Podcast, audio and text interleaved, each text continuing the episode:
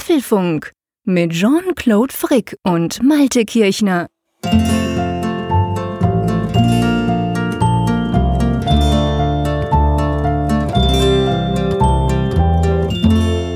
Herzlich willkommen zum Apfelfunk Nummer 68 zur Folge, die wir am Mittwoch, wie immer, am 14. Juni abends spät aufnehmen. Ich hier in Bern, der Jean-Claude, unterm Dach, dieses Mal mit einem offenen Fenster im Hintergrund, weil es ist relativ warm bei uns. Bei dir wahrscheinlich, lieber Malte an der Nordsee, nehme ich mal an, ist es deutlich kühler, ergo angenehmer, oder? Ja, frische Brise, 18 Grad. Ah, herrlich. Zähl noch 10 dazu und wir sind ähm, beim Schweizer Wetter im Moment oder beim Schweizer Wetter in Bern, sagen wir es mal so. Drum habe ich mir gedacht, ich mache mal das Fenster auf, einfach falls ihr Hörerinnen und Hörer jetzt denkt, hä, war da ein Auto? Habe ich da irgendwas hupen gehört? Das wäre dann ausnahmsweise bei mir so, weil, ähm, ja, wie gesagt, das Fenster ist offen, ich bin quasi draußen, aber das macht ja eigentlich Spaß und soll uns auch nicht von unseren Themen ablenken, oder? Ja, ich glaube, ich habe auch gerade ein Vögelchen gehört bei dir. naja gut, der eine Vogel sitzt ja vor dem Mikrofon, aber du hast natürlich recht, hinten dran äh, hat ganz viele Vögel bei uns. Es ist auch noch so einigermaßen hell. Wir nehmen das ja immer so um 10, fangen wir an aufzunehmen. Ähm, von dem her gut möglich, dass da noch der eine oder andere Vogel was zu pfeifen hat, aber ich nehme an, die gehen jetzt dann langsam ins Bett. Wir aber gar nicht. Wir haben ja viele spannende Themen. Ähm, ein bisschen noch WWDC, so quasi Nachlese, aber auch was ganz Aktuelles, ganz Spannendes. Äh, da geht's um ganz dubiose Virenscanner fürs iPhone. Genau, wir werden jetzt gerade erst wach und unser erstes Thema dreht sich um Funde im App Store. Da gibt es ganz komische Programme, die mit Abo-Modellen aufwarten. Und das hat für einige Diskussionen in der Blogger-Welt gesorgt und wir steigen mal ein. Genau, und dann werden wir noch ähm, quasi, äh, man könnte sagen, nach der Keynote ist vor der Keynote, das ist ja immer so. Aber auch dieses Mal, es geht nämlich um den möglichen Produktionsstart vom iPhone 8. Ja, iOS 11 wird jetzt ja ganz tüchtig analysiert von den Entwicklern und allen Interessierten. Und eine Sache, die dort aufgefallen ist, ist, dass auf dem iPhone möglicherweise auch Drag and Drop kommt. Genau, und äh, das iOS 11 und macOS High Sierra, ähm, die ja erst im Herbst dann rauskommen, aber natürlich jetzt trotzdem schon von allen getestet oder von vielen getestet werden, hat man entdeckt, dass die Zwei-Faktor-Authentifizierung da zur Pflicht wird. Finde ich ein cooles Thema, da geht es um Security, da werden wir auch kurz drüber sprechen. Ja, und dann haben wir natürlich auch noch eine aktuelle Umfrage, gell? Genau, letzte Woche haben wir auch gefragt, was das persönliche Highlight unserer Hörer ist bei der WWDC. Das ist natürlich eine ganz spannende Sache und andererseits haben wir auch eine Frage für die nächste Woche vorbereitet. Genau und vielleicht, ich traue mich ja gar nicht, das anzuteasern, aber ich sag mal einfach vielleicht reicht ja dann sogar noch für Feedback unserer Hörer. Ähm, wir wollen dieses Mal nicht so lang sein wie die letzten zwei Folgen, das war ja relativ krass. Also ich habe mal kurz geguckt, wir haben letzte Woche, natürlich wegen der WWDC, haben wir ähm, drei, drei Viertelstunden Podcast produziert. Ihr erinnert euch vielleicht, wir haben ja zwei Folgen produziert, eine am Mittwoch, eine am Donnerstag, wo wo es um Software und Hardware ging.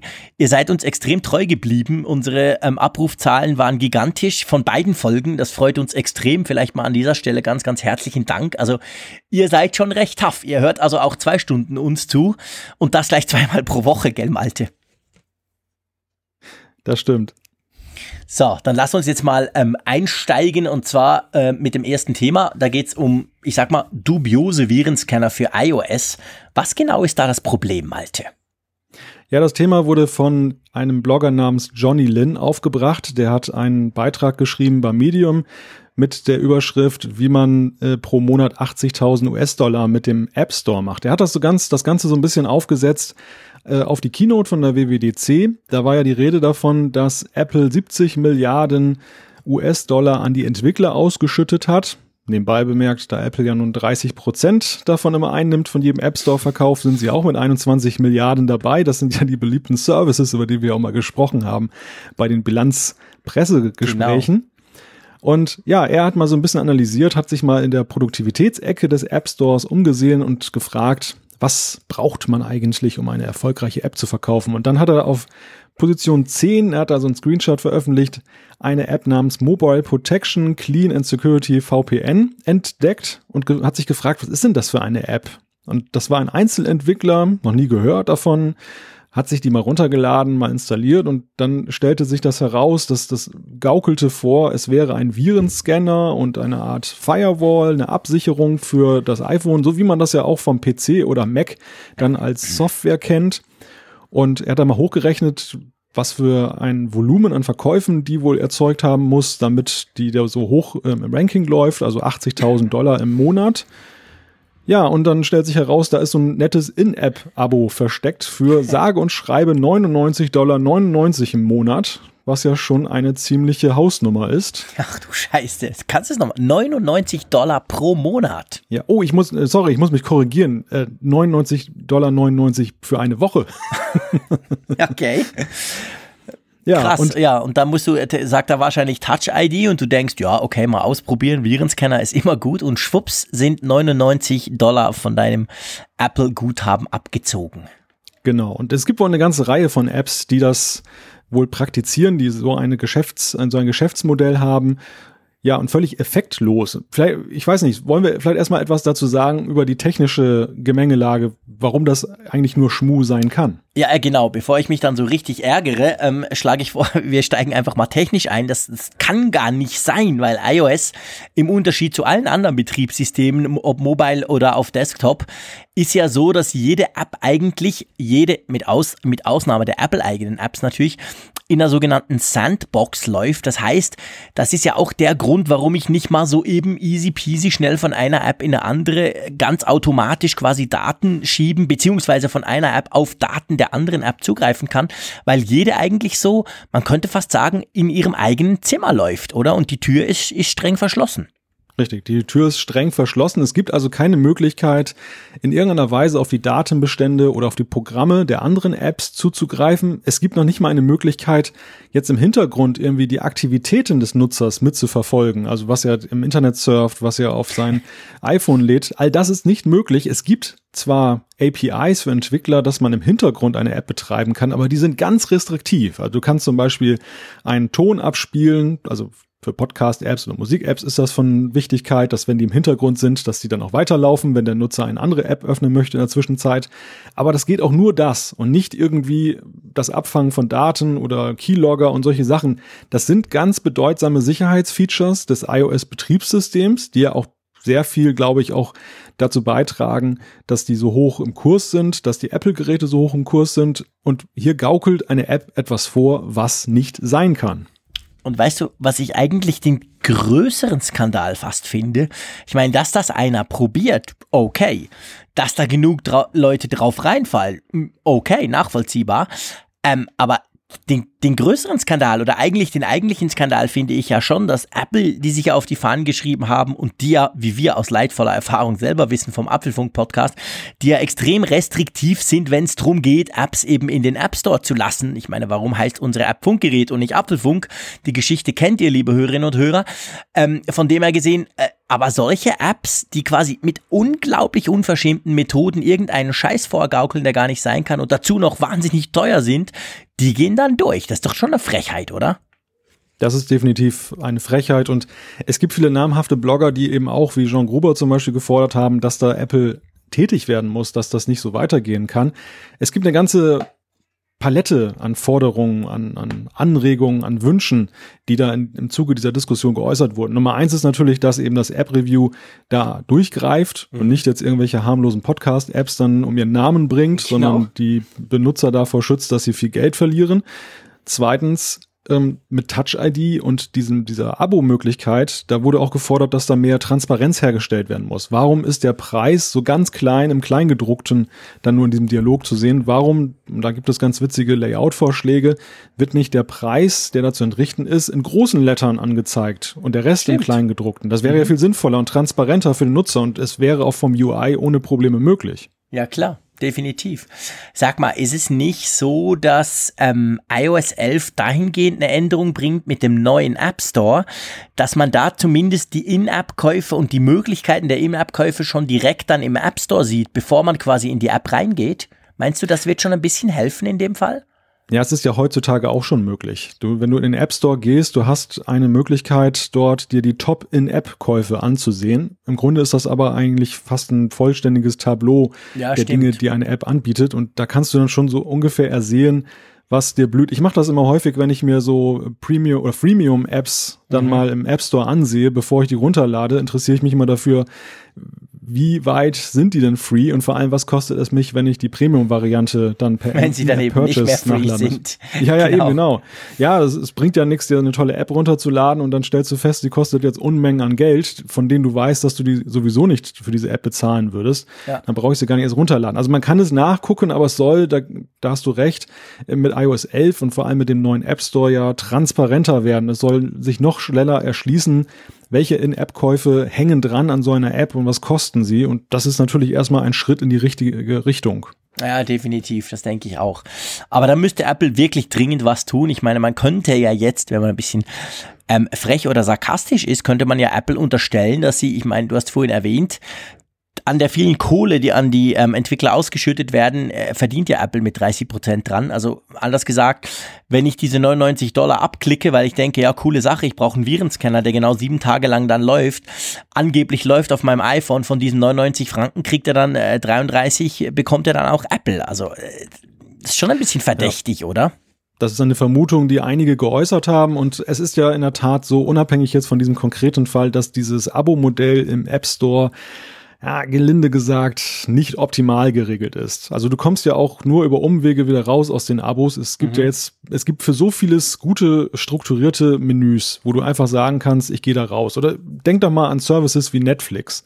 Wie einfach ist das, ein Netflix-Abo zu beenden? Das ja. finde ich wirklich super. Das ist ja. klasse geregelt. Ich habe das auch schon Stimmt. mehrfach gemacht, dass ich dann, wenn ich mal Phasen hatte, wo ich wusste, jetzt läuft keine mhm. Serie für mich und ich habe eh keine Zeit jetzt im nächsten Monat, dass ich da mal rausgegangen bin aus dem Abo. Zwei Aber Klicks und du bist draußen. Ja. ja, aber diese einfache Möglichkeit hat mich dann auch wieder zurückgezogen, weil ich echt so gedacht habe, ach, jetzt willst du wieder gucken und das war so easy, da wieder rauszugehen, also gehe ich auch gerne wieder rein. Und das ist bei, bei iOS mit den, mit den äh, Subscriptions, mit den Abos eher ein bisschen krampfig. Und ich glaube, viele Laiennutzer sind auch im ersten Moment erstmal überfordert und müssen dann im Netz dann nachgoogeln, wie das überhaupt geht. Und das ist nicht optimal geregelt. Und ich wundere mich auch so ein bisschen, dass das eben bis iOS 11 auch immer noch nicht vernünftiger geregelt ist. Ja, du hast recht, das stimmt. Das ist nach wie vor nicht richtig sauber gelöst.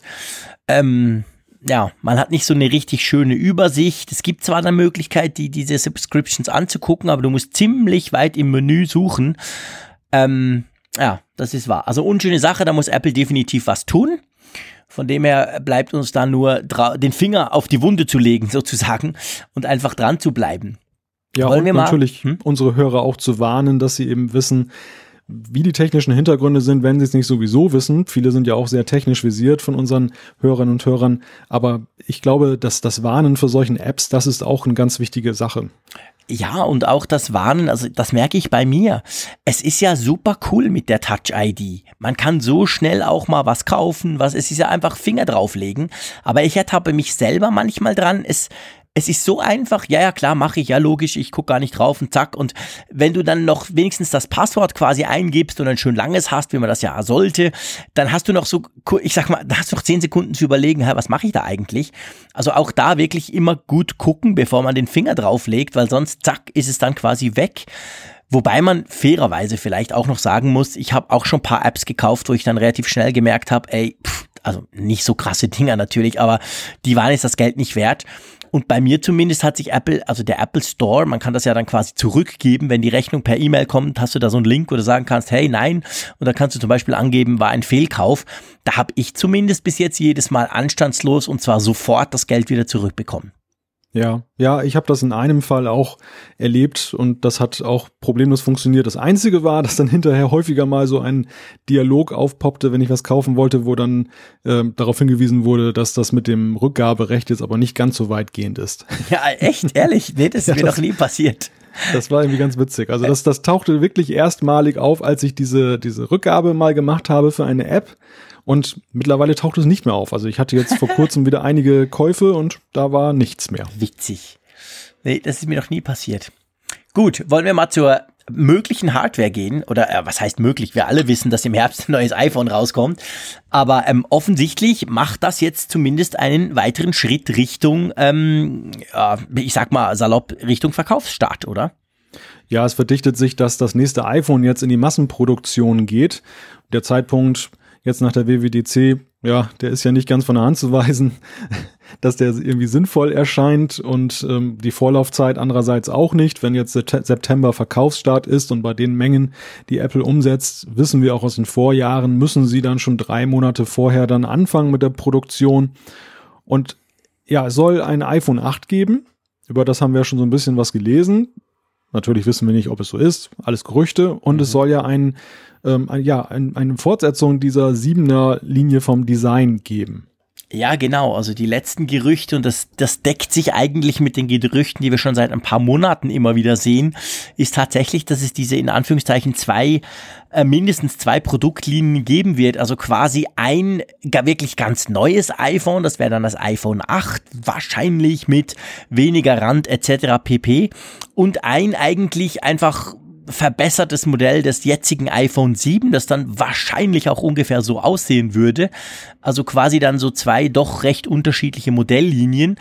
Ähm, das weiß man ja noch nicht so genau. Wir haben vor allem von diesem kolportierten iPhone 8, dem ganz neuen Modell, hat man schon verschiedentlich Dinge lesen können. Man sah schon das eine oder andere Front- und Backcover. Ähm, das verdichtet sich, das scheint effektiv ziemlich anders zu sein. Die Kamera scheint irgendwie anders angeordnet zu sein, die Doppelkamera und so weiter. Aber vielleicht, ich will noch auf was anderes zurück ich werde immer wieder gefragt, wenn ich so im Juni, wenn man das dann, meistens ist es so im Juni, man liest, hey, die Serienproduktion fängt an. Und dann ist doch der ein oder andere immer, der denkt, ja, aber, hä? Und dann kann ich das Ding irgendwie Ende September kaufen und noch dann ist es immer ein Riesenstress, weil die dann meistens sofort ausverkauft sind. Lass uns das mal so ein bisschen in, in Perspektive setzen. Also, warum fangen die schon jetzt an? Naja, sie brauchen halt gewisse Bestände, weil ihre Produktionskapazitäten natürlich auch auf später schon ausgerichtet sind. Es, es gibt am Anfang ja eine riesige Spitze nach oben bei den Verka Verkäufen. Und das geht eine ganze Weile so, das wissen wir. Und nach einiger Weile ist es aber so, dann geht es wieder auf ein Basislevel zurück. Und es wäre ja nun unmöglich, sowohl jetzt was den Finanzaufwand angeht, aber eben auch ja generell eben die die Kapazitäten, die Ressourcen, auch was aus von den Zulieferern kommt, ist ja auch jetzt nur endlich nach oben hin steigerbar. Und deshalb muss man so ein bisschen puffern, dass man schon früher anfängt, damit man überhaupt Bestände hat, die man dann in, in den internationalen Verkauf geben kann. Genau, du hast das sehr schön erklärt. Vielleicht äh, kleine Zahlen, also die letzten paar iPhones. Äh, Apple gibt ja seit, glaube ich, dem iPhone 6S keine genauen Zahlen mehr raus. Gerade am Anfang, äh, so über die ersten paar Wochen oder beziehungsweise sogar über die ersten Tage. Früher gab es da Zahlen, so das erste Wochenende war meistens so eine Größe. Und da war es doch nicht selten so, dass zwischen vier und sechs Millionen Geräte quasi am ersten Wochenende weggingen. Jetzt kann man sich das mal, wenn man das runterrechnet, das sind mehrere hundert pro Sekunde, die man da quasi verkaufen muss. Und ich meine, die muss man eben entsprechend auch produzieren. Und du hast eben nicht eine Sekunde, um so ein iPhone zu produzieren. Also sprich, die müssen jetzt schon ganz, ganz, ganz viele Millionen Geräte bauen, die auf Halde legen eigentlich, damit sie dann am Anfang einigermaßen nachkommen. Und wir alle wissen, dass es meistens gar nicht reicht. Und dieses Jahr, wenn es wirklich ein ganz, ganz neues iPhone gibt, gut möglich, dass es dann eben sowieso und trotzdem auch Engpässe gibt. Aber das braucht halt seine Zeit. Für uns, sage ich mal, für uns Journalisten und Digitalmenschen, der Vorteil eigentlich ist aber, dass die Leaks natürlich von dem Moment an dann zahlreicher werden. Ja, es ist natürlich schwierig, Millionen von iPhones so sicher einzuschließen, dass da nicht doch mal irgendwie was dann, dann rausgeht oder beziehungsweise bei den Fertigungsstraßen, da sind ja Tausende, Zehntausende von Arbeitern. Da fällt involviert. mal eins runter. Richtig. Ja, das merkt ja gar keiner, wenn da mal ein Bauteil verschwindet. Das ist ja auch manchmal Verschnitt. Ja, genau, absolut. Und das ist ja wirklich, war in den letzten Jahren ja immer so, dass eigentlich, das war dann aber schon kurzfristig, also nicht jetzt schon, aber dass dann irgendwann mal so im August oder so konnte man dann ein unscharfes Video meistens aus Vietnam sehen von so einem Teil, das mehr oder weniger komplett war, weil halt einer das irgendwie geschafft hat, da rauszuschmuggeln, weil ähm, auch wenn bei Foxconn hunderttausende Leute arbeiten, ist es eben doch möglich, das eine oder andere irgendwie rauszukriegen. Wobei man auch sagen muss, dass offensichtlich die Angst vor Apple, die da ja extrem restriktiv und dann glaube ich auch relativ tough, dann gleich mit Anwalt und viel, viel Kohle ähm, zurückschlagen, wenn sowas passiert. Das sieht man daran auch. Ich habe mich früher immer gefragt, hey, diese Leaks, warum sind die immer so unscharf? Haben die selber keine guten iPhones, um ein cooles, scharfes Foto zu machen? Aber ich glaube, das ist so ein bisschen Selbstschutz der Leute, die sowas filmen, oder?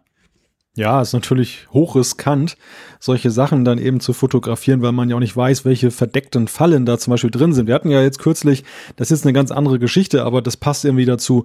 Ähm, es gab ja diese Informantin USA, die da geheime NSA-Papiere rausgeschmuggelt hat. Und die hat das einfach auf ihrem Laserdrucker im Büro ausgedruckt und hat nicht gesehen, oder konnte es nicht sehen, aber man, man kann es mittlerweile wissen, dass da so eine Art Bildmatrix reingedruckt war in das Papier, die man dann aber nicht gesehen hat. Die war dann in normalen Schriftbild drin und daran konnte die NSA genau zurückverfolgen, von welchem Drucker dieses dieser Ausdruck stammt und somit war sie dann glaube am Tage der Veröffentlichung schon enttarnt. Und mhm. Apple ist ja nun auch nicht blöd. Also die, die Unternehmen auch sehr viel. Sie haben es ja gerade erst auch betont, dass sie eben ihre Anstrengungen deutlich erhöht haben. Und wir haben ja auch gesehen, deshalb finde ich das ganz interessant, auch heute darüber zu sprechen, über das iPhone 8. Wir haben jetzt ja gerade die WWDC mit einigen Hardware Ankündigungen erlebt. Mhm. Und wir haben zwar festgestellt, dass es Apple erneut nicht gelungen ist, gar nichts rauszulassen. Also der Siri-Speaker, der dann sich als HomePod entpuppte und das äh, iPad mit 10,5 Zoll Display die sind ja schon irgendwo gehandelt worden als Gerüchte, aber es ist diesmal schon extrem unscharf gewesen, so dieses mhm. Profil, mhm. was es ist. Also sowohl das 10,5 Zoll iPad war ja insofern anders gehandelt worden, weil man vom rahmenlosen Display ausging. Das war jetzt ja eher so ein Kompromiss zwischen dem alten und dem neuen. Und bei dem Siri-Speaker, ja, der HomePod, den hat ja nun gar keiner in dem Aussehen so antizipiert. Nee, da hast du recht. Das haben sie wirklich geschafft. Das Ding. Auf der anderen Seite muss man natürlich sagen, der HomePod-Speaker, der ist ja auch erst im Dezember dann wirklich zu kaufen. Das heißt, das kann natürlich gut sein, dass die einfach diese paar ähm, Präsentationsmodelle tatsächlich auch in Capatino gebaut haben und eben noch nicht die großen Fabriken in Asien angeworfen haben, wo da Millionen Stück produziert werden. Ergo wusste man davon noch nicht allzu viel. Also auch da werden sie ja wahrscheinlich dann drei Monate vorher anfangen, die zu produzieren. Aber das ist halt im Moment noch nicht der Fall. Also von dem her gesehen, denke ich, war das vielleicht da ein bisschen anders gelagert. Was interessant ist, finde ich, ist, dass das natürlich auch ein Risiko darstellt, wenn zu wenig liegt. Du wirst jetzt nicht ja. wahrscheinlich fragen, warum, aber in dem, in dem Falle der WWDC-Ankündigung war es ja ein Stück weit auch so, dass einige Leute erstmal im ersten Moment ein bisschen enttäuscht aus der Keynote rausgegangen sind, weil sie ja dann tatsächlich, als sie dann hörten, oh, neues iPad in neuer Größe, dann natürlich sofort gesagt haben, da gab es nochmal das Leak mit dem rahmenlosen iPad und plötzlich hat es doch einen Rahmen und dass dann eben viele Dinge durch die Gerüchteküche jetzt heißer gehandelt werden, weil mhm. man einfach keine richtigen Infos hat, als das vorher der Fall war, als dann die Dinge ja manchmal wirklich fast bis zum Produktkarton herausgekommen sind. Ja, das stimmt. Du hast natürlich recht. Also der Hype gerade bei Apple, gerade um die Apple Hardware, vor allem natürlich iPhones, ganz krass, aber auch iPads inzwischen der ist schon immer relativ heftig. Und wenn du da natürlich keine Anhaltspunkte hast, dann schießt die, ich sag mal, dann schießt die Fantasie ins Kraut und äh, ist dann meistens, beim iPhone war das die letzten Jahre fast immer so, wird dann natürlich entsprechend mit Enttäuschung reagiert, weil die Leute dachten, ja, aber hey, ich dachte, das sei jetzt das super duper, die eierlegende Wollmilchsau und das war's dann eben doch nicht da ist es praktisch, wenn man sieht ein paar Leaks, dass man, ich sag mal, so ein bisschen die Bandbreite abschätzen kann. Da gebe ich dem völlig recht, hast du recht. Das ist eigentlich dahingehend einfacher. Aber anyway, ähm, das iPhone 8 wird quasi produziert schon wir können uns definitiv freuen. Wir alle rechnen irgendwann im September mit einer Keynote und mit einem Verkaufsstart dann kurz dahin. Und ich würde mal sagen, wir zwei wahrscheinlich werden noch den ein oder anderen Leak dann vielleicht, ähm, wenn er uns interessant erscheint, hier im Apfelfunk diskutieren. Ja, da führt kein Weg dran vorbei, auch wenn die Leaks mich manchmal ein bisschen nerven, muss ich sagen, weil, weil ich merke schon jetzt gerade bei der WWDC, wie sehr einen das doch beeinflusst und ja, wie, dass man nicht mal unbefangen so herangeht an die Sache. Und das ist eigentlich so ein bisschen schade. Also ich denke dann manchmal hinterher, da trübt man sich selber manchmal ja. ein bisschen, dass, Hätte dass man ich besser eben, nichts gewusst. Genau, genau. Also ja. das, das, das ist irgendwie dann doch so beeinflussend im negativen Sinne, was natürlich ganz im Interesse Apples ist, die, die es natürlich am liebsten sehen würden, wenn es gar keine Leaks mehr gäbe. Ja, logisch natürlich, aber das ist im digitalen Zeitalter letztendlich wahrscheinlich auch äh, völlig unrealistisch. Naja, gut, wir gucken mal. Ähm, auch geguckt wird ganz stark auf iOS 11 ich bin schon ganz aufgeregt, ehrlich gesagt, wegen iOS 11. Nicht so wegen dem iPhone. Ich gebe hier offen zu Protokoll, dass ich, ich habe ja in der letzten Folge darüber gesprochen, dass ich ja gleich mein zweit iPhone quasi mit iOS 11 bespielt habe, meine SIM-Karte reingesetzt habe. Ich habe genau drei Tage damit gearbeitet. Die SIM-Karte ist jetzt wieder in meinem normalen iPhone drin. Nicht, weil mir iOS 11 nicht gefällt, aber das Ding läuft einfach sowas von unstabil. Das kann man eigentlich noch gar nicht richtig brauchen ähm, für ein Produktivgerät. Jetzt werdet ihr alle denken, ja klar, du sagst doch auch immer, man soll nicht. Ja, ich weiß, ich habe es natürlich trotzdem probiert, aber ich habe glücklicherweise zwei iPhones, darum konnte ich jetzt wieder zurückwechseln. Aber trotzdem, wir sind beim Thema iOS und iPhone und da hat man jetzt was entdeckt. Ja, es ist natürlich jetzt die Phase eingetreten, wo die Entwickler alle nach Hause gefahren sind von der WWDC, wenn sie nicht sowieso schon zu Hause waren und alle haben sich die Beta-Version geladen. Jetzt ist das eine Woche her, sogar mehr als eine Woche, dass die eben veröffentlicht wurde.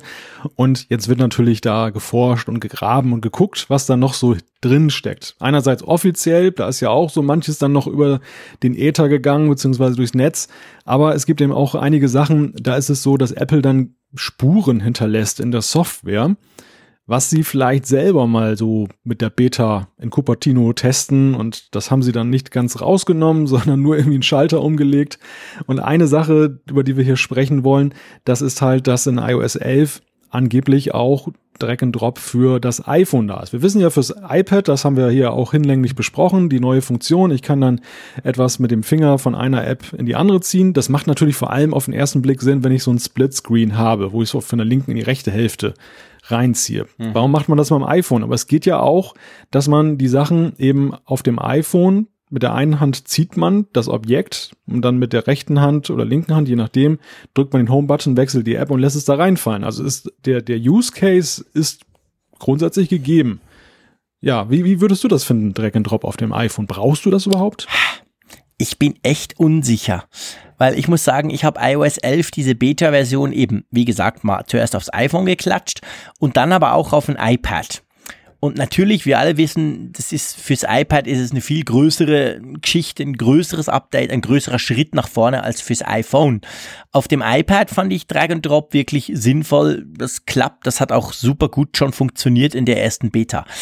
Ähm, beim iPhone, jetzt nicht wegen der Beta, sondern ehrlich gesagt, ähm, ich weiß nicht. Also irgendwie so groß ist es ja dann auch nicht. Und ob ich dann nicht mit irgendeiner Force-Touch-Geste Copy-Paste-mäßig besser fahre, ob es wirklich quasi Drag-and-Drop sein muss.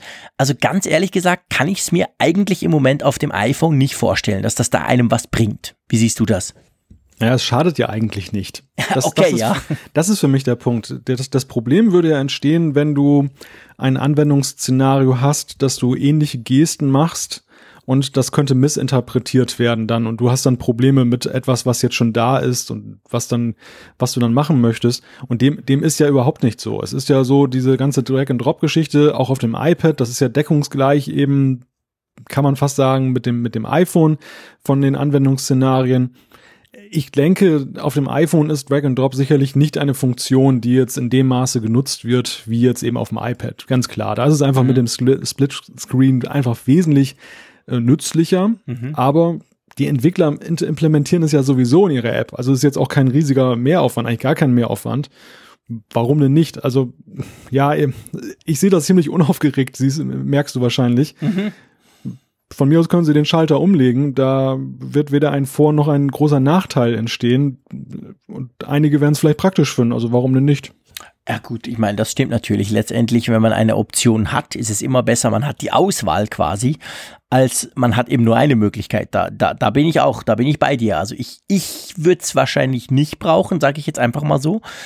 Ähm, auf der anderen Seite schadet es auch nicht, wenn es ja sowieso schon da ist und gut möglich. Jetzt gibt aber ja einige, die sagen, ja hey, das ist nicht nur, weil das halt in der Beta im Moment noch nicht aktiviert ist, sondern das sei quasi schon ein versteckter Hinweis aufs iPhone 8, welches ja dann zum Beispiel vielleicht keinen echten Home-Button in irgendeiner Form mehr haben wird, wo das irgendwie nur noch ein ganz großer Screen sein soll. Wie siehst du das? Könnte das irgendwo so ganz versteckt schon auf das neue iPhone hindeuten oder ist das mal wieder Kaffeesatzleserei? ja, die Spekulationen schießen ja jetzt ins Kraut, dass ja eben jede Kleinigkeit, die man jetzt findet, dann darauf hindeuten könnte, wie das iPhone 8 beschaffen ist oder dass sich das dann damit deckt. Weiß ich nicht. Ich finde find das ein bisschen dünn. Also für ja, mich ist auch. das eigentlich kein Beleg. Ja, ich auch. Also ich, ich, ich habe ja sowieso eigentlich noch fast mehr erwartet, dass, dass jetzt, es ist ja immer so, wenn die neue iOS-Beta-Version kommt an der WWDC, dann versuchen natürlich ganz viele auch ganz explizit aufs kommende iPhone zu gucken. Das hat im, gab da immer wieder das eine oder andere, was man da rausgefunden hat, was dann am Schluss auch tatsächlich gestimmt hat. Dieses Mal war es in dem Bezug relativ ruhig. Ich bin eigentlich noch froh, weil ich finde das immer ja, ich finde das immer eigentlich blöd, weil meist, wir wissen es halt einfach nicht. Punkt. Also das ist dann immer extrem, extrem an, zum Teil an den Haaren herbeigezogen. Ich denke auch, also äh, wenn Drag and Drop kommt in iOS 11 fürs iPhone, dann hat das in meinen Augen, sage ich jetzt mal im Juni, äh, wahrscheinlich keinen Effekt oder keinen Zusammenhang mit dem neuen iPhone. Also es gibt aber definitiv jetzt schon in der Beta 1 von iOS 11 auf dem iPhone eine Möglichkeit, Drag and Drop zu nutzen, ohne dass du einen geheimen Schalter auslösen musst. Weißt du auch wo? Nee. Das musst du mal ausprobieren, und zwar auf dem Homescreen. Echt? Wenn du auf dem Homescreen die Apps da Ja. anders arrangieren willst. Ja. Beispiel, du, so, so Leute wie wir, die jetzt 300 Apps haben. Genau. Du hast acht Bildschirmseiten und da war es ja bislang total ätzend, deine Apps zu rearrangieren, dass du eben sagst, ich mache jetzt mal einen Ordner auf Seite 8 und da packe ich jetzt von meinetwegen drei Seiten oder nur von einer Seite, die aber ganz vorne ist, die Apps rein. Da musstest du jede einzelne anfassen und dann Genau. Seite 2, 3, 4, 5, 6, 7, 8 und so weiter. Kannst du also eine halbe Stunde Spaß mit haben. Jetzt ist es so, du kannst die App ganz normal, wie du es ja machst, mit dem Long Press, dass die dann wackeln. Dann nimmst du diese App, die du verschieben willst, und du hältst die mit dem einen Finger und tippst mit dem anderen Finger eine weitere App an. Musst du mal ausprobieren und dann wird die zusammengefasst. Was? Dann, dann, hast, dann hast du so ein kleines Bündel und dann Das ist ja kannst du. Okay. etliche weitere nehmen und kannst du dann letzten Endes dann weiterschieben. Ja, so, so hast du dann eine deutliche Erleichterung. Und das finde ich ist echt eine richtig gute Verbesserung, denn diese App-Sortiererei Ja, das ist total mühsam. Du konntest das nur eigentlich sinnvoll machen mit iTunes, wo du das dann wirklich mit der Mhm. Maus arrangieren kannst. Ja, das stimmt. Du hast völlig recht. Also ich habe zum Beispiel heute klassisches Beispiel. Es passt gerade. Ich habe ich hab heute das neue iPad 10 10,5 Zoll, das iPad Pro bekommen. Habe da ein äh, Backup vom iPhone drauf gespielt und zwar eigentlich aus dem Grund, weil ich dachte, im iPhone habe ich alle meine schönen Ordner. Jetzt ist es so, wenn du ein iPhone Backup auf ein iPad ähm, spielst, geht das grundsätzlich. Aber genau die Ordner werden nicht übernommen. Also meine 300 Apps waren dann verteilt auf tatsächlich, glaube ich, 10 Screens. Und ähm, ich habe mir dann auch überlegt, ja, machst du die jetzt schnell selber, aber es ist eben so mühsam, dass es eigentlich nicht geht. Machst es auf iTunes, ich habe es dann anders gewählt, ich habe es dann gelöscht und einfach in einen iPad-Backup zurückgespielt. Aber da wäre das jetzt zum Beispiel super praktisch gewesen. Also ja, spannend. Interessante Sache, müssen wir mal gucken. Wir wissen ja sowieso, wir sind uns eh einig, dass iOS 11 eine ganz, ganz coole Geschichte wird. Und iOS 11 bringt auch, kann man jetzt schon sagen, mehr Sicherheit. Hm. Erzähl. Okay, ich will eigentlich auf unseren nächsten Punkt, auf unser so. nächstes Thema quasi Ja, ja. hindeuten. Ich Ähm, dachte gerade an ein anderes Feature. Ach so, nee, nee, nee, nee, nee, nee, sondern was wir da vorhin besprochen haben, wir tun uns ja immer so ein bisschen die Themen natürlich vorher ähm, zurechtlegen. Manchmal schweifen wir ab, das soll auch absolut so sein. Das macht, glaube ich, auch den Charme vom Apfelfunk auf. Aber wir haben immer so ein paar Themen.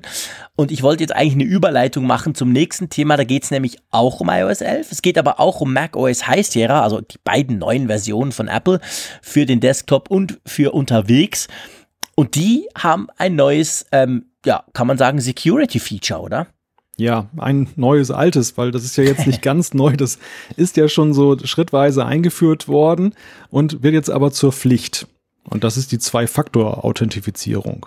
Genau, ich nehme an, du und ich, also Quatsch, bei mir weiß ich es ja, aber ich nehme an, du hast die auch schon lange aktiviert, oder?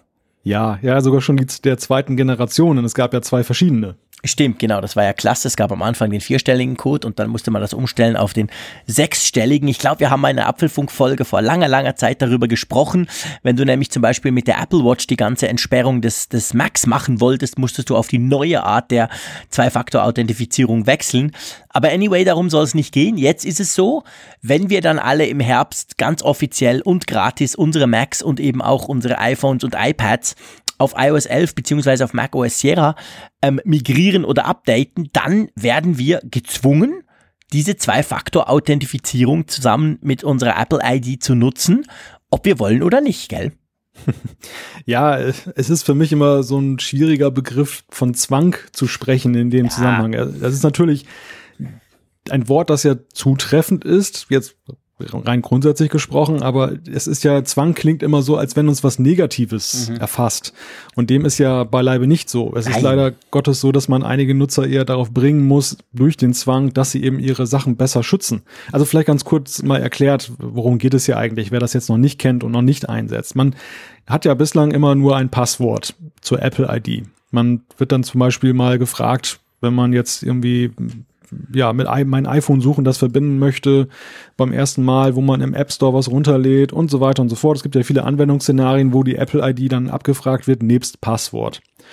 Und da kann es natürlich sein, irgendjemand hat das Passwort und dann macht er da irgendwie Schindluder und dann ist man ja so ein bisschen in der Defensive, dass man erstmal dann darlegen muss, dass man eben das nicht war und dass das jemand anderes war. Und das ähm, kann man sich ersparen mit der Zwei-Faktor-Authentifizierung, die so aussieht, dass man eben auf registrierte Geräte, und das ist natürlich immer ein anderes Gerät als das, wo man das gerade eintippt, dann eine Push-Notification bekommt.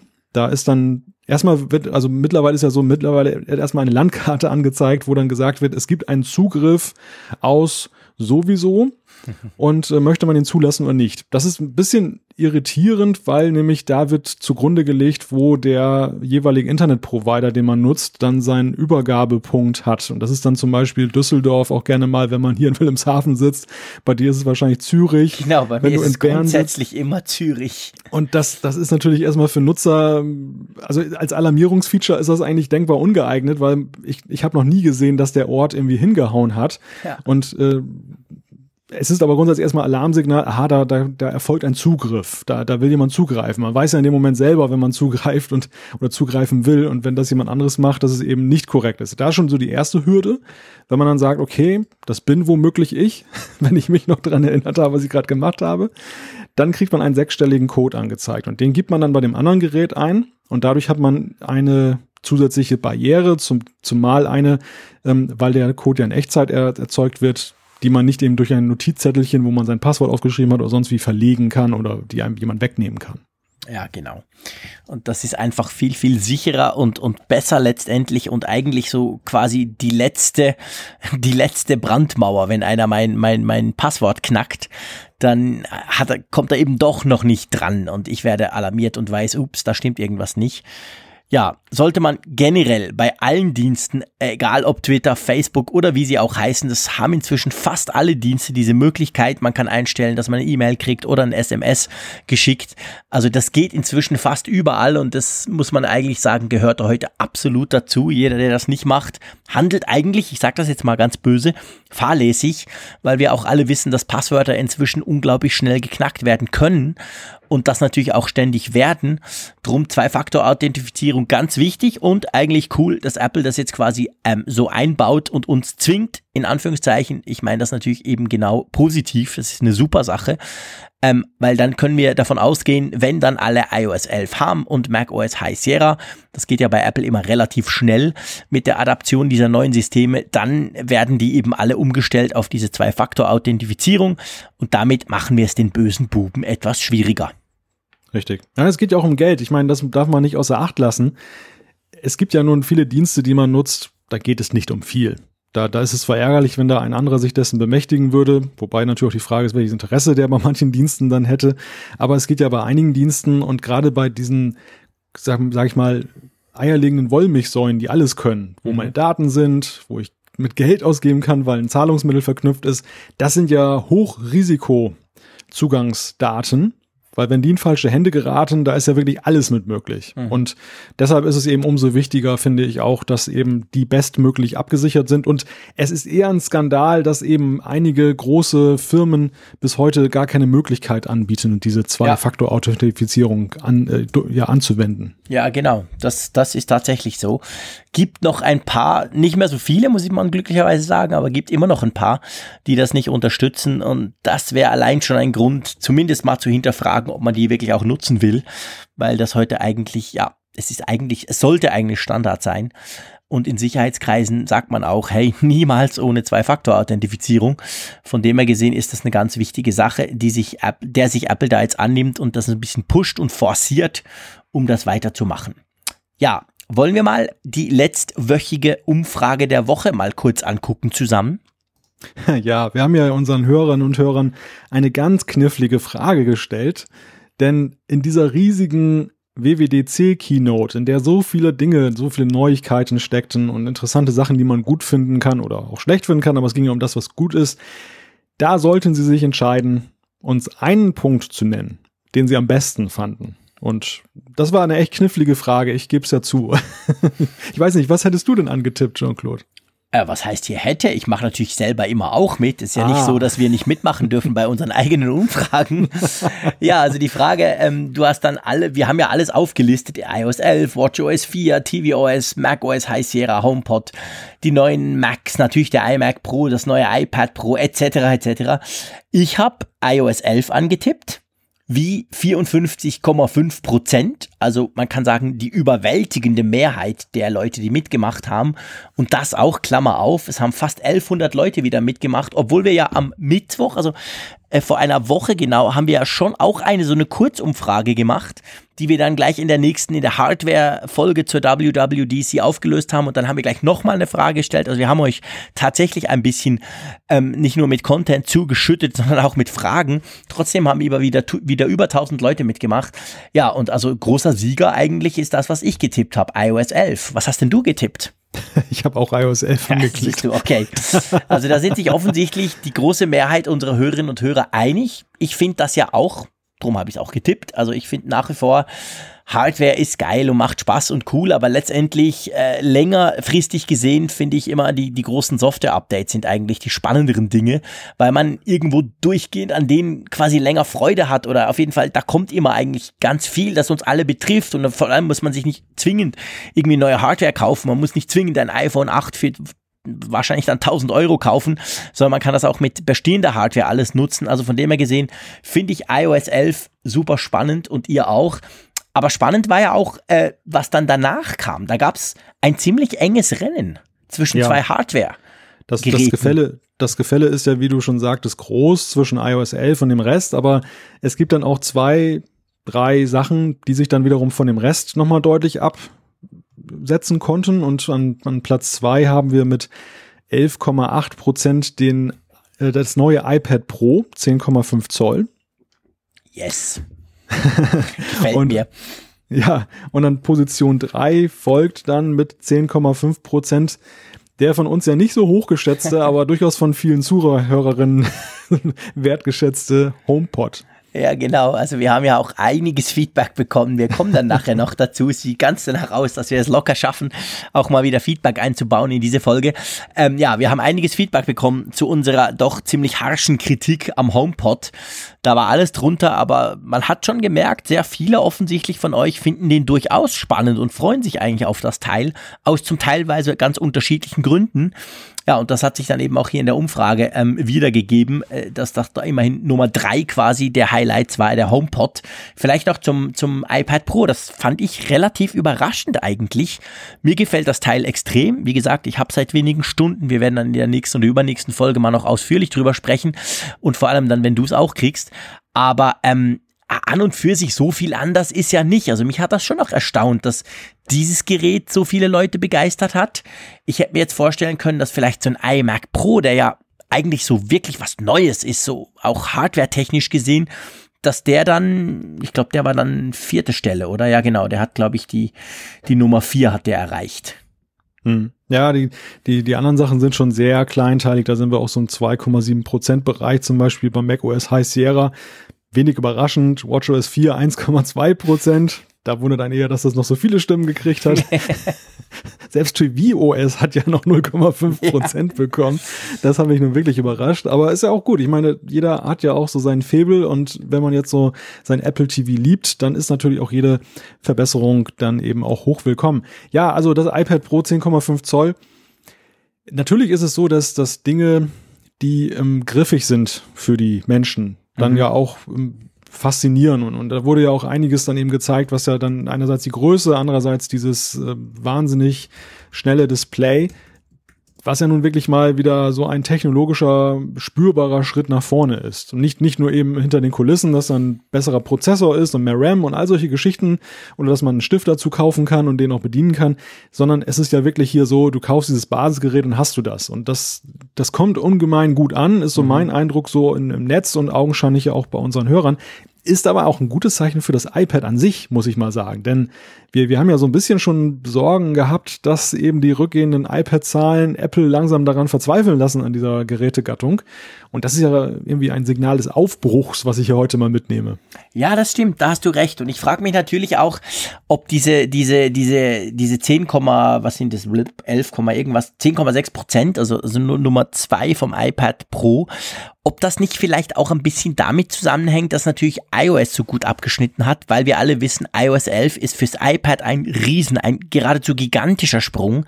Also ich sag ganz ehrlich, ich kann mir jetzt echt vorstellen, dass ich wirklich ganz, ganz viele Dinge viel, viel mehr Dinge als vorher, vielleicht sogar alle Dinge, wenn ich unterwegs bin, in Zukunft mit diesem iPad Pro erledigen kann, egal ob es das neue ist, das alte, das große oder das kleine, weil einfach iOS 11 so viel macht. Also ich glaube, das ist, das, das befruchtet sich gegenseitig. Auf der einen Seite kriegen wir im Herbst ein Betriebssystem, das super, super, super spannend ist für iPads, für fast alle Modelle. Und auf der anderen Seite kriegen wir jetzt auch noch ein neues iPad, was an sich auch sehr spannend ist, was vor allem screentechnisch super cool ist. Also das zusammen macht eben schon, wie du gesagt hast, die Gerätekategorie iPad wieder deutlich interessanter. Ja, das neue iPad dürstet ja geradezu nach diesem neuen iOS. Also es ist ja, eigentlich fast, fast ein Trauerspiel. Jetzt natürlich kein Vorwurf an Apple, weil ja, aber es ja schade ist. nicht. Ich gebe dir recht. Es, es ist natürlich gemacht dafür. Ne? Es ist, das ist eigentlich genau das richtige Gerät für die richtige Software. Und die Software muss jetzt aber erstmal, ja, muss jetzt erstmal um die Bugs bereinigt werden, dass sie richtig gut funktioniert und wenn sie im Herbst da ist, dann hat man dann dann kommt da noch mal richtig so ein Zauber drauf auf diese Hardware. Das und das ist insofern eine etwas schwierige Differenzierung auch gewesen. iOS 11 ist natürlich jetzt vor allem erstmal für alle deshalb alleine schon hochinteressant, weil wie du hast es vorhin auch so erwähnt, ganz viele können da eben was mit anfangen, weil jeder hat ja so irgendwie so ein iOS-Device irgendwo in der Tasche und, und die meisten kann man dann noch updaten und ja, dann ist es halt hochinteressant, eben das erstmal haben zu wollen. Ja, ja. Ja, das ist genau der Punkt. Da passt das, da, da passt das entsprechend zusammen. Ja, wir haben eine Umfrage der Woche, natürlich auch diese Woche wieder. Keine Angst, es geht das mal nicht um die WWDC, aber es geht um ein Thema, das uns auch schon mal recht emotional beschäftigt hat. ja, das ist ein Thema, was, was du immer gerne wieder anstößt hier im Apfelfunk ja, ja, und was dann eine wahre Welle dann der, der Zuschriften jedes Mal auslöst. Und jetzt haben wir ja endlich ein Instrument, mit dem wir so eine Art Kanal geben können, dass möglichst viele zu Wort kommen und wir dann aber auch ein Bild zeichnen können, wie die Verhältnisse sind. Es geht um das Thema Browser. Und wir haben uns gefragt, wie können wir diese Browserfrage, welchen Browser nutzt ihr am besten stellen, damit ja, sie möglichst treffsicher ist. Und ja, kurz vor der Sendung haben wir da noch die Erkenntnis gewonnen, dass das jetzt so ganz allgemein zu fragen nicht der goldene Weg wäre. Ja, genau, weil letztendlich sind wir ja, die meisten von uns sind ja quasi auf der einen Seite mobil unterwegs mit einem Smartphone oder einem Tablet und dann natürlich wahrscheinlich alle von uns haben ja auch in irgendeiner Form ein Desktop, ein Laptop, ein PC oder ein Mac. Und wir haben uns jetzt entschieden, dass wir das quasi trennen. Wir stellen diese Woche die Frage, welchen mobilen Browser setzt du auf dem Smartphone oder dem Tablet ein und geben euch da eine Auswahl der, der bekanntesten Browser. Und nächste Woche machen wir dann das gleiche quasi für den Desktop, weil ich finde es auch ganz spannend mal zu gucken, ähm, ja, kann ja sein, dass auf dem Mobile zum Beispiel natürlich die iOS-Benutzer sowieso alle Safari brauchen. Ist ja drauf, ist ja bequem und dann stellt man aber dann vielleicht fest, auf dem Mac oder auch auf dem PC wird dann eben zum Beispiel Chrome viel mehr gebraucht. Also da kann man dann vielleicht so ein bisschen auch da mal gucken. Drum stellen wir einfach die Browserfrage nochmal. Vielleicht Erinnerung, das ist jetzt schon einige Folgen her, aber wir haben damals unglaublich viele E-Mails bekommen von euch rund um diese Browserfrage. Drum mache ich jetzt hier keinen dummen Spruch und überhaupt nicht, sondern einfach ganz trocken. Wir stellen die Frage. Ihr geht in die äh, Funkgeräte-App. Das ist die App zum Apfelfunk-Podcast im Moment für iOS, äh, fürs iPhone und natürlich fürs Tablet, fürs iPad. Ja, und dann stimmt ihr ab und wir sind echt gespannt, was da nächste Woche rauskommt. Genau so ist es. Und was wir jetzt schon sagen können, das ist das, was wir zugeschickt bekommen haben in den letzten Wochen. Vor allem in den letzten Tagen ist wieder ganz viel reingekommen. Also die WWDC-Folgen haben unsere Hörerinnen und Hörer auch sehr bewegt und das hat wieder zu einer ganzen Reihe von Zuschriften geführt. Der, das Silo ist gefüllt sozusagen und ich würde sagen, machen wir es mal auf, schauen wir doch mal rein, was da so drin ist. Ich fange mal mit der ersten Zuschrift an, wenn äh, es dir Moment, recht ist. Moment, Moment, nee, nee, nee, das kannst du natürlich nicht machen. Äh, Quatsch, doch, aber ich will nur noch was fragen vorher. Ich glaube, das ist jetzt locker drei oder sogar vier Wochen, dass wir kein Feedback mehr hatten. Ja. Es war immer so viel. Ich meine, klar, letzte Woche WWDC. Vorher waren aber auch ganz viele Leaks und überhaupt. Also wir haben schon lange kein Feedback mehr gehabt. Und das tut uns wirklich leid und ihr habt trotzdem unverdrossen uns weiter ähm, ins Formular oder E-Mail oder Tweets oder was auch immer geschrieben. Das finde ich ganz klasse. Das möchte ich einfach an der Stelle ganz kurz noch erwähnen, dass ihr da weiter drauf vertraut, dass wir das ja dann beantworten. Wir können nicht alles Feedback beantworten, aber nach wie vor lasst euch nicht täuschen durch die letzten paar Wochen. Feedback ist ein integraler, extrem wichtiger Bestandteil vom Apfelfunk, finde ich, macht den Apfelfunk ganz einzigartig, weil wir so eine coole Community haben. Und darum bin ich ganz happy, dass wir jetzt mal wieder Feedback machen dürfen. Sorry, Malte, habe ich dich da einfach rüde unterbrochen. Drum leg los. Nee, das ist völlig richtig. Also die, ich möchte ganz kurz dann bei der Gelegenheit aber auch mal eine Größenordnung einfach nennen, damit dann auch ein Verständnis da ist, ähm, dass es eben für uns auch eine fast unlösbare Aufgabe ist, jedem gerecht zu werden. Also wir haben aktuell 198 Zuschriften in der Pipeline und äh, es gibt 100 weitere, die noch in meinem E-Mail-Postfach schlummern, die noch der Bearbeitung harren, damit sie dann im System sind und das ist schon eine Hausnummer. Also mich lässt das schon manchmal fast ein bisschen verzweifeln, aber das, das muss es nicht. Wir, wir lesen das alles und wir versuchen eben auch dann ja, allen möglichst gerecht zu werden. Entweder wir beantworten ja manchmal auch direkt die Nachrichten, wenn wir eben sehen, da ist eine aktuelle Frage und ähm, das dauert jetzt viel zu lange, bis dann mal eben das in der Sendung genannt werden kann. Und umgekehrt, früher oder später kommen ja auch dann viele dann hier rein. Also das, ja. das sei auch nochmal vorausgeschickt. Aber jetzt wollen wir mal loslegen, damit wir nicht dann wieder gar keine reinkriegen.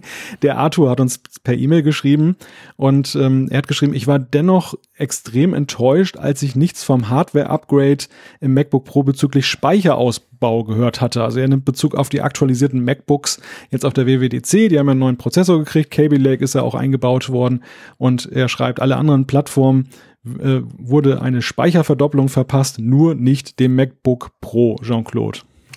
Ja, das stimmt. Und das ist insofern spannend, dass ähm, das wurde nicht erwähnt, das ist so. Und ich dachte aber irgendwie, ich, ich bin bei der Präsentation und auch noch danach eigentlich davon ausgegangen, ja, ja, klar kann man jetzt nach 32, hey, Cable Lake, alles neu, Logo, kann man das.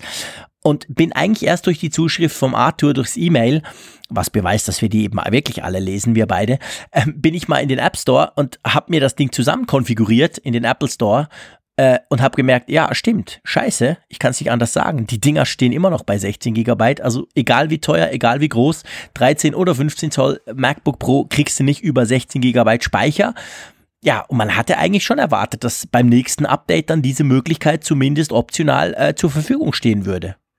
Mich hat das nicht so wirklich überrascht. Echt? Ich, nee, also es, es gab ja, diese, diese Kritik ist ja hoch und runter gegangen im vergangenen Jahr, als das MacBook Pro mit der Touchbar vorgestellt wurde. Und die Antwort von Phil Schille war ja, dass eben ein energieintensiverer Memory Controller eingebaut werden müsste, um das zu realisieren. Und man habe darauf verzichtet. Und ich hielt es ehrlich gesagt für höchst unwahrscheinlich, dass es jetzt in der kurzen Zeit gelingt, und das ist ja nicht jetzt so lange her seit der Veröffentlichung der, der, des anderen MacBook Pros, dass sie da eine Lösung finden, die nicht so energieintensiv ist. Und ich konnte mir jetzt einfach nicht vorstellen, dass Apple jetzt dann doch in den sauren Energieapfel beißt.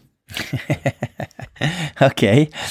Ja, ehrlich gesagt, es ist spannend. Äh, du, ich, ich habe das damals, ich dachte einfach, hey, komm, das ist Marketing-Bullshit, so ein Scheiß. Es ist mir doch scheißegal, was dieser blöde Memory-Controller kann und wann. Dann baut ihr halt einen, der das kann, der trotzdem nicht zu viel Energie verbraucht. Also ich bin davon ausgegangen, das sei eine reine Schutzbehauptung.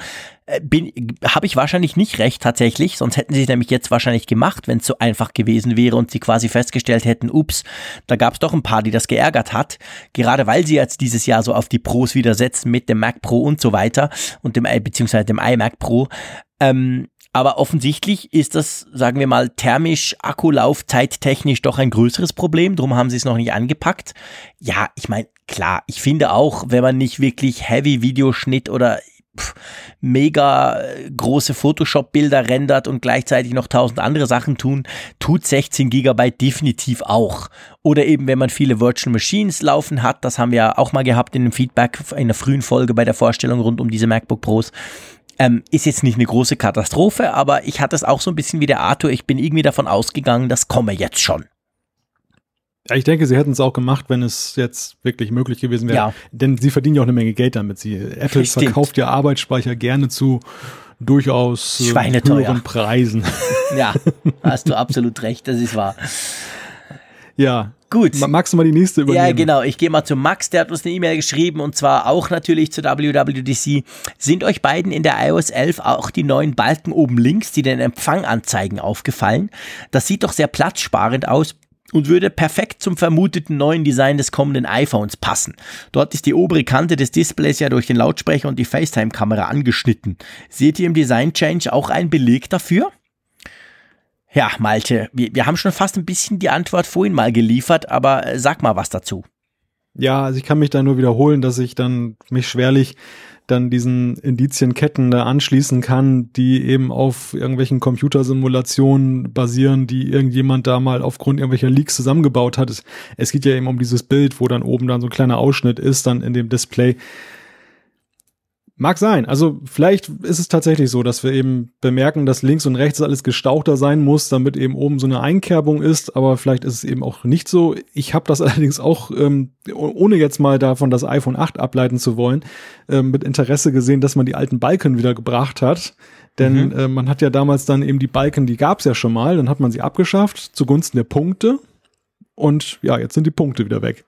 Ja, ich fand, by the way, die Punkte viel, viel besser ablesbar als diese Balken. Da sehe ich eigentlich nicht wirklich, wie viel Empfang ich habe. Bei den Punkten fand ich, war das relativ klar. Also das persönlich zum Beispiel stört mich, wenn ich jetzt den direkten Vergleich zwischen meinen beiden iPhones ziehe, dem, wo schon iOS 11, die noch die Beta drauf ist und beim anderen, das eben noch mit iOS 10 läuft, finde ich jetzt das nicht so toll.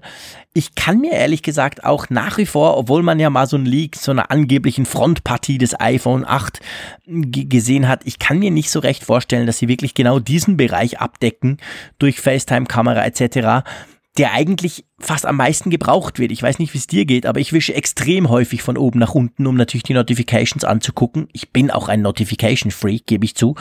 Äh, und das macht man meistens in der Mitte. Ja. Und irgendwie, ich kann mir das nicht so, dass das geht für mich nicht so recht auf. Und wenn ich gucke, wie Samsung das beim Galaxy S8 gelöst haben, die haben auch praktisch keinen Rand, aber trotzdem, da ist es stringent.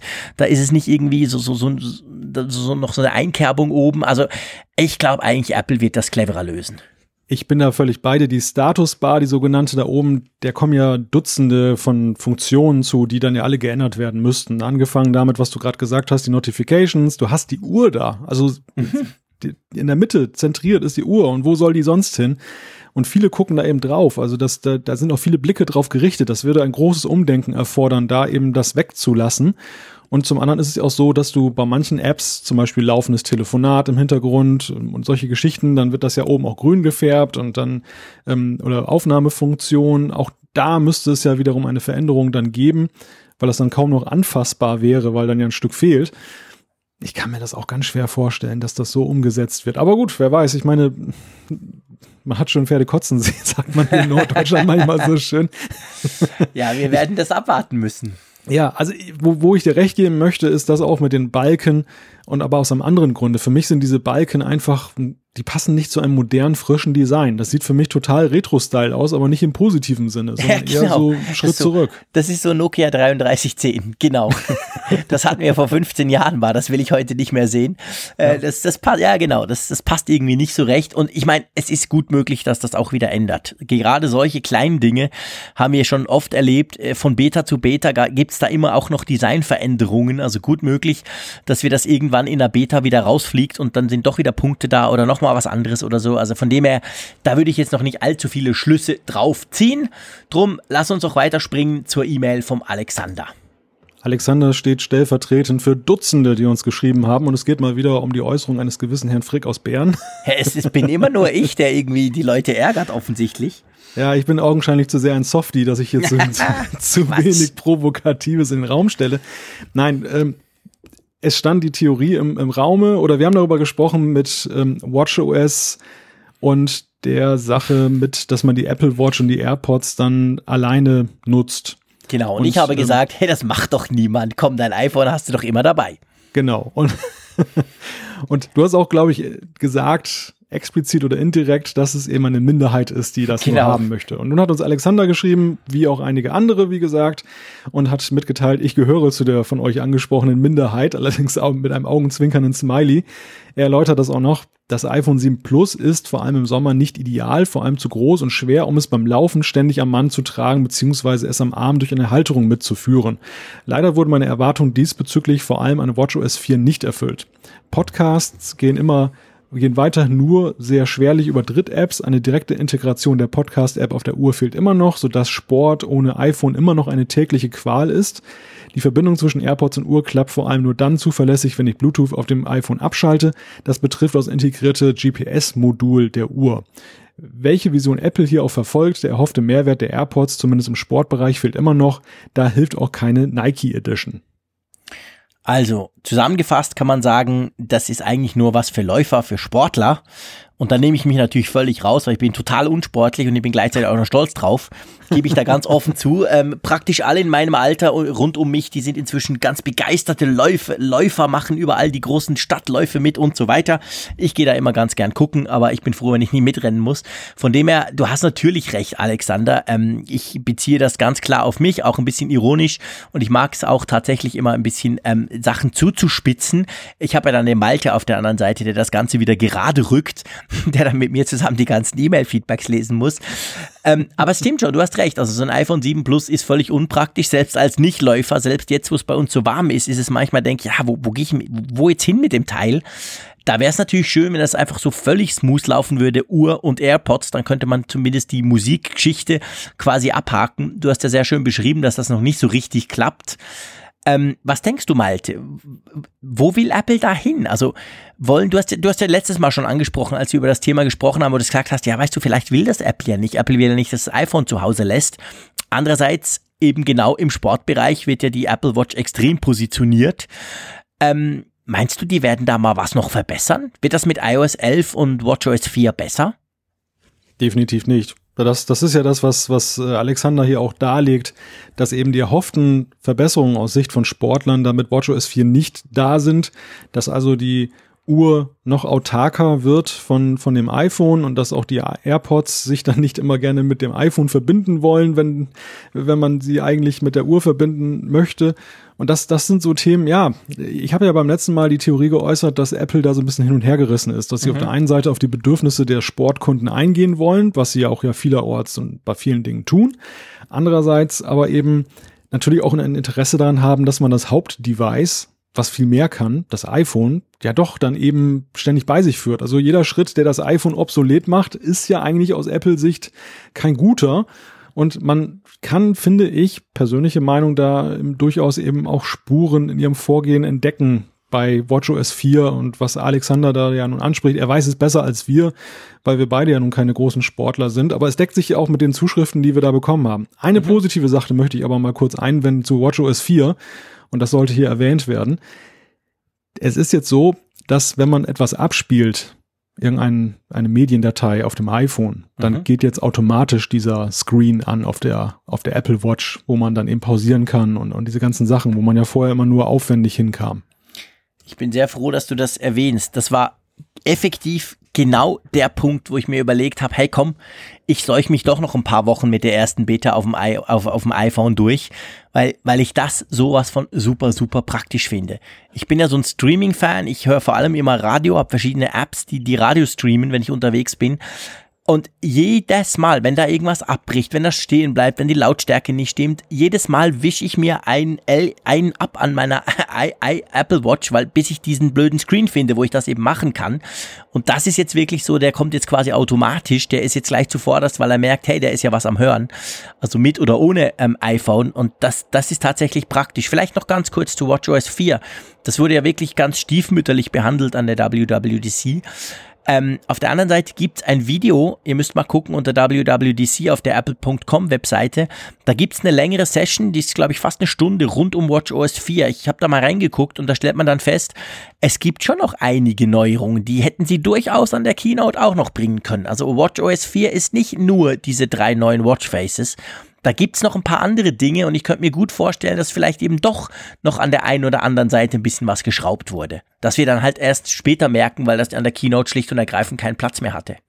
Ja, ja, es ist natürlich so, WatchOS 4 ist jetzt kein Major Release wie jetzt WatchOS 3, Nein. wo, wo man eben, also von der Nummer her natürlich ist es ein Major Release, aber es ist eben von den Funktionen her nicht so, dass es was komplett umwirft oder eine ganz neue Funktion da ist. Aber es gibt viele Dinge, die schon auch signifikant sind und, und für viele Nutzer dann auch Wünsche erfüllen. Also ein Beispiel nur. Du, du kannst, wir, wir haben ja jetzt seit WatchOS 1 diese, diese App-Ansicht wie so eine Art Bienenwaben-Geschichte. Mhm. Und ähm, jetzt kannst du eben einstellen, dass du eine ganz normale Tabelle dann da hast. Du machst dann nur ein Long Press So eine oder Liste, genau. Force Touch, genau.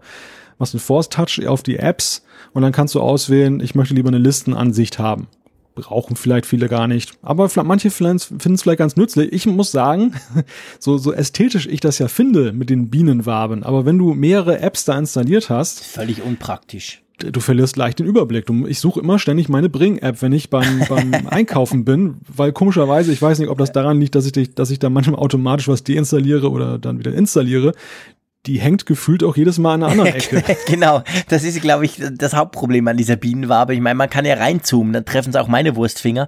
Aber das ist genau der Punkt. Ich habe auch jetzt den Eindruck, wenn ich mir mal gemerkt habe, wo das Ding ist, ist es das nächste Mal garantiert wieder woanders. Also gut, es gibt ja das Dock dafür. Man kann ja solche Dinge auch im Dock dann quasi aufrufen. Aber ich finde auch, diese Bienenwabe, das war das war innovativ, das war spannend, das hat kein anderer so gelöst gehabt vorher mit Smartwatches, aber irgendwie bin ich dem Ding inzwischen auch ein bisschen überdrüssig geworden und freue mich eigentlich auf die Listenansicht, gerade auch, weil ich auf der Apple Watch ja nicht hunderte von Apps habe, sondern da sind sie relativ wenige. Ähm, und da ist dann so eine Liste eigentlich ganz praktisch. Also von dem her gesehen passiert da schon auch noch einiges mit WatchOS 4. Und da könnt ihr trotzdem auch gespannt sein. Also ich denke, das wird jeder Apple Watch gut tun, wenn man das dann installieren kann. Wollen wir mal zum Christian gehen? Ja, gerne.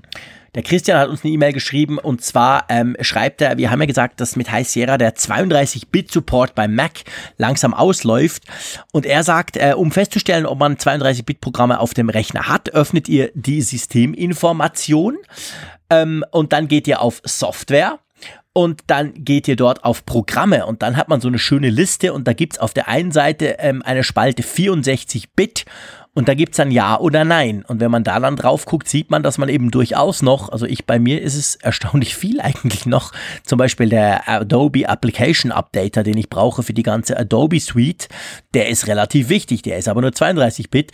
Also da sieht man dann, dass man eben durchaus noch einige Programme hat, die 32 Bit sind, die dann, wenn man irgendwann mal den, den Cut machen müsste, quasi nicht mehr funktionieren würde. Er schreibt zum Beispiel, auf meinem Mac sind es 30 Programme, die dann nicht mehr funktionieren würden.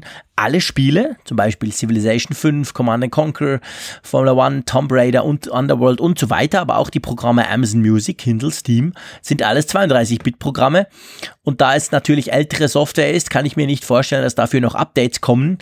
Und drum wird er dann wohl noch warten mit dem Updaten. Ähm, Malte, gerade zu diesem Punkt vielleicht, zum letzten Punkt. Also zuerst mal Christian, herzlichen Dank für die Information, wo man das ganz einfach nachschauen kann. Das ist wirklich praktisch. Das wusste ich nicht, dass das so schnell geht. Ähm, aber ich glaube trotzdem, er kann doch eigentlich damit rechnen, dass die meisten Programme aktualisiert werden. Oder wie siehst du das? Also ich meine, Amazon Music, Kindle, Steam, die kriegen doch ein Update. Ja, ja und nein. Also es ist, glaube ich, schon so, natürlich die, die aktuellen Apps, die sowieso regelmäßig Updates bekommen, die, bei denen ist es eine Kleinigkeit.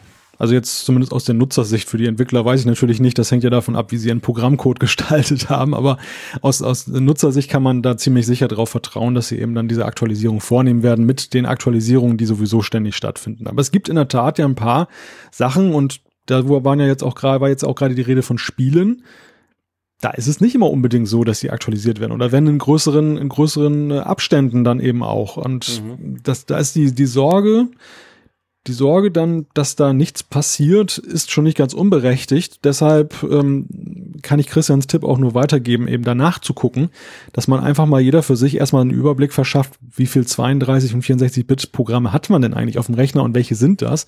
Und dann kann jeder für sich individuell einschätzen, erstmal, wie groß ist das Problem für mich überhaupt? Vielleicht haben ja auch einige gar kein Problem damit. Und zum anderen kann man ja auch so ungefähr erahnen, und da kann man ja einfach mal nachgucken, wie oft habe ich denn Updates bekommen in letzter Zeit von der, von dem Entwickler. ob denn da die Wahrscheinlichkeit hoch ist, dass das dann sich sowieso in Wohlgefallen auflöst, weil schon vorher eine 64-Bit-Version kommt, oder ob das vielleicht ein Problem wird und dann muss man halt sehen. Das ist, glaube ich, schon aber eben, ich glaube, da werden noch viele in eine Falle reinlaufen, befürchte ich. Weil es ja wirklich ein bisschen tricky ist, das jetzt herauszufinden. Und wenn ja. dann tatsächlich zum, zum Jahreswechsel, das ist ja der Plan, dann diese Umstellung erfolgt und dann laufen viele Programme nicht mehr, das könnte für Ungemach sorgen. Ja, definitiv. Also da, da gebe ich dir völlig recht. Ich glaube, das, das kann Apple so in dem Sinn oder naja, natürlich können sie es tun, aber sie sollten es nicht einfach so tun.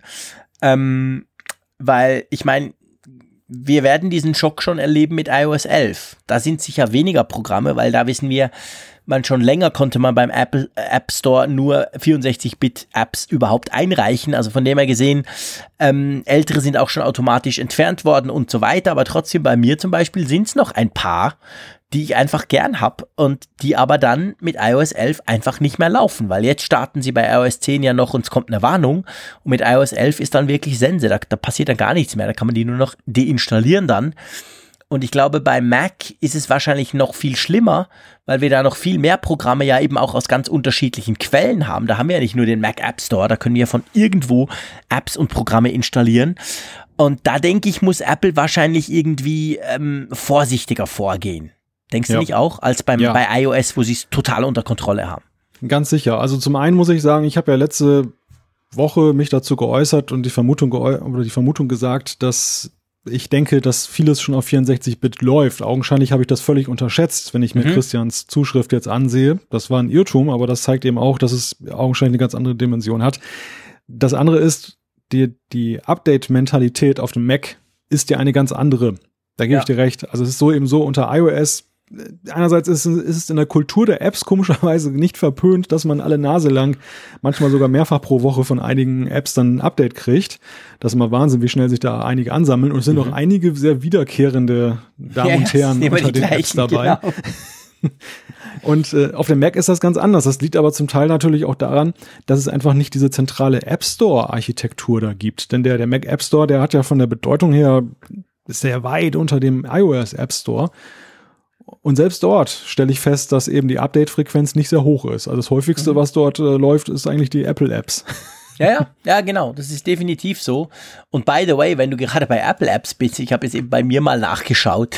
Also zum Beispiel der Apple-eigene DVD-Player vom neuesten, von der neuesten Version von Mac OS Sierra, der ist auch nicht 64-Bit.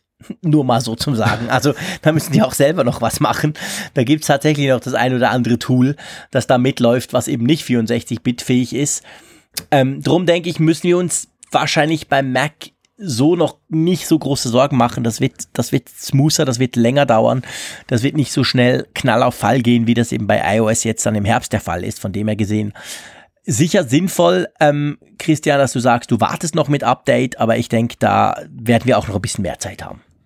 Ja, und es ist ja nicht das erste Mal, dass Apple die Daumenschrauben etwas äh, mehr anziehen möchte und es dann doch nicht macht. Wir hatten ja das Beispiel der App Transport Security, die ja eben vorschreibt, dass alle Apps nur noch über HTTPS kommunizieren sollen in Zukunft. Und das sollte ja auch schon längst zur Pflicht umgesetzt sein. Wir haben immer noch keinen neuen Termin bekommen, wann das jetzt umgesetzt wird. Also selbst im, mit iOS 11, einige haben es erwartet, dass ihm gesagt wird in den Zuge so, jetzt wird ATS wirklich Pflicht. Mhm. Nee, man hält sich bedeckt, einfach weil es zu viele Apps gibt, die in Probleme geraten und, und dann eben auch dem Nutzer ein Problem bereiten, wenn dann eben keine einfachen HTTP-Verbindungen aufgebaut werden können. Und in, in ähnliche Richtung bewerte ich mittlerweile auch jetzt in dem Wissen um die Größe die Sache auf dem Mac mit den 64-Bit-Apps. Das ist für mich fast ein bisschen im Moment nur ein Warnschuss nach dem Motto, hallo, in die Richtung könnte es gehen, da wollen wir hingehen. Aber ob das wirklich so kommt, ob sie es wirklich so knallhart umsetzen, ja. also mit Stand Juni 2017 würde ich noch ein kleines Fragezeichen dran setzen. Ja, definitiv, da gebe ich dir völlig recht. Lass uns mal zur E-Mail vom Johannes rübergehen. Ja, am besten trägst du die mal vor. Ich glaube, die Frage richtet sich an mich.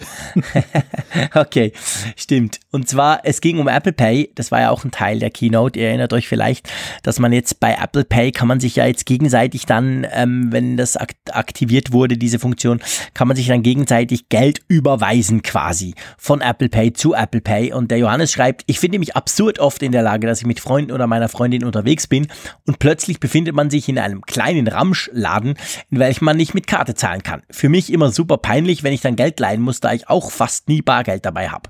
Dafür wäre Apple Pay, Pay einfach genial, um seine Schulden gleich zu begleichen. Noch besser wäre natürlich, wenn man dann in den besagten Läden auch mit Apple Pay zahlen könnte. Malte, wie schaffst du es, die Motivation beizubehalten, einen zusätzlichen Weg zur Bank zu machen? Oder wie kommst du sonst an Bargeld? Das finde ich sowieso eine geniale Frage. Wie kommst du sonst an Bargeld? Ja, schieß mal los, Malte. Man merkt, dass der gute Johannes lange kein Bargeld mehr benutzt hat, denn, denn äh, ich gehe einfach, wenn ich einkaufen gehe, in meinem Einkaufszentrum, da sind Geldautomaten, die liegen auf dem Weg. Also der Umweg besteht aus vier Schritten, glaube ich. Und das halte ich für ein erträgliches Maß an Umweg, um dann eben an Geld zu kommen. Es ist ja auch so, ich weiß nicht, wie das jetzt in anderen Ländern ist. In Deutschland greift es auch mal mehr um sich, dass man eben auch in der Supermarktkasse sich dann gleich, wenn man per Karte zahlt, dann eben ein bisschen Geld mhm. rausgeben lassen kann, Bargeld. Von dieser Möglichkeit wird auch mal mehr Gebrauch gemacht. Das, das rührt auch ein wenig daher, dass hier immer mehr Direktbanken auch in den Markt drängen und sich da einen harten Wettbewerb liefern mit den Sparkassen und Volksbanken, die es da gibt, die ja in der Regel die Automateninfrastruktur hier bereitstellen und die dann auch sagen, nee, Moment, also kostenlos mitnutzen ist nicht. Ähm, da müssen die eure Kunden dann von den Direktbanken dann Gebühren zahlen und dann gehen die halt eben über die ganzen Ketten hier und ähm, dass man eben an der Kasse dann, dann da was äh, sich rausgeben lassen kann. Insofern, die, die Wege zum Bargeld sind nun beileibe nicht kompliziert. Deshalb sehe ich da jetzt kein Problem drin, dazu ranzukommen. Also die, die Frage ist ja eher eine Geschmacksfrage. Will man das noch und kann man das verstauen? Und ich meine, Karte muss ich auch irgendwo verstauen und da ist Apple Pay natürlich ungleich praktischer, weil da die Uhr trage ich am Arm und ähm, ob ich jetzt einen Schein irgendwie dabei habe oder eine Karte, sehe ich jetzt nicht den riesigen Unterschied. Ja, ich habe, glaube ich, letztes Mal schon gesagt, äh, über dieses Thema Bargeld, äh, digitale Bezahlmethoden oder doch Karte könnten wir locker ein paar, paar eigene Geldfolgen quasi machen, weil da gibt es natürlich ganz, ganz viele Facetten, Datenschutz, äh, Einfachheit, Kompatibilität und so weiter. Also aber ich gebe dir insofern recht, dass es natürlich tatsächlich nicht schwierig ist, an Bargeld zu kommen. Bei uns ist es übrigens genau gleich. Die Migro, das ist ja der ganz, ganz große Detailhändler, wo praktisch alle Schweizer ihre Lebensmittel einkaufen, die hat auch eine Bank. Und da kann man eben, wenn man Bankkunde ist von der Mikrobank, kann man natürlich auch quasi seinen Einkauf gleich ähm, wenn man den bezahlt, gleich an der Kasse sagen, okay, ich will dann noch 200 Franken zusätzlich und dann kriegt man das. Also so kommt man eigentlich ganz einfach zu Bargeld. So mache ich das zum Beispiel, obwohl ich eben Bargeld auch nicht mag, weil ich irgendwie das Gefühl habe, es verschwindet schneller als das digitale Geld auf der Karte. Aber das mag an mir liegen. Äh, von dem her gesehen, nee, ich finde es einfach praktischer. Ich finde dieses Ganze, vor allem schlimm finde ich ja wirklich diese, diese Münzen, die dann wirklich auch quasi ähm, Gewicht, physisches Gewicht dann in mein Portemonnaie bringen. Das finde ich völlig unnötig, ein totaler Quatsch. Darum mag ich eigentlich eben lieber eine Karte wo ich das einfach ganz einfach damit machen kann. Aber wie gesagt, da wollen wir jetzt kein Fass aufmachen. Das Thema ist, ist extrem komplex und wird auch wahrscheinlich ziemlich kontrovers diskutiert werden. Aber danke Johannes, spannend. Der Malte hat immerhin uns jetzt erzählt, wie er an Bargeld kommt. Wir in der Schweiz handhaben das ganz ähnlich. Du hast geschrieben Servus unten. Das lässt mich darauf schließen, dass du in Österreich bist. Vielleicht liege ich völlig falsch, dann bitte sorry. Ähm, ich weiß nicht, wie ihr das macht dort mit Bargeld, aber ich nehme an, das dürfte wahrscheinlich ähnlich funktionieren, oder? Da jetzt, fragst du jetzt den Norddeutschen. Ja, genau. Das ist natürlich völlig falsch. Es ist eigentlich mehr an den Johannes gerichtet. Also darfst du ja, okay. da gerne noch eine E-Mail schreiben oder einen Tweet oder was auch immer und uns quasi mitteilen, wie ihr das so handhabt, falls du wirklich aus Österreich bist. Ähm, ich guck mal auf die Uhr und stelle fest, dass wir wieder bei unserer ganz normalen, guten fünf Viertelstunde sind. Wie gesagt, wir wollen ja nicht mehr diese Monsterfolgen produzieren. ähm, drum würde das ganz gut passen, wenn du einverstanden bist, dass wir schlicht und ergreifend hier einen Strich unter die Apfelfunk äh, Nummer 68 machen. Einverstanden? Ja, ich habe hier gerade so ein Wohlgefühl, dass das ein so schöner europäischer Podcast ist. Das ist ein perfekter Moment. genau, perfekter Moment, um aufzuhören. Und äh, das Schöne ist, nächste Woche machen wir ja gleich wieder weiter. Dann wieder auch mit ganz, ganz viel Feedback. Äh, und von dem her gesehen bleibt mir eigentlich nur dir zu danken, lieber Malte. War wie immer, klar, spaßig. Man hat nicht allzu viel gehört von draußen. Da bin ich auch ganz froh. Keine Züge, die gehupt haben oder sonst irgendein Krach. Ging, glaube ich, ganz gut. Das Gewitter bricht jetzt dann erst los. Von dem her hat auch das wieder mal perfektes Timing. Super geklappt.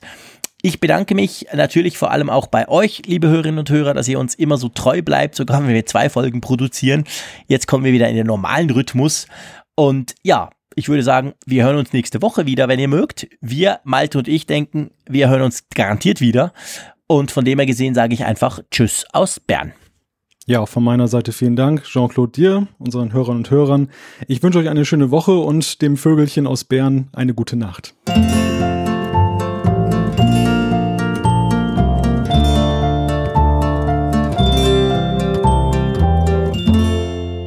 Alle Folgen im Überblick, Neuigkeiten per Push-Nachricht, Umfragen und die Hörerkarte, dies und mehr in Funkgerät, der App zum Apfelfunk. Kostenlos im App Store.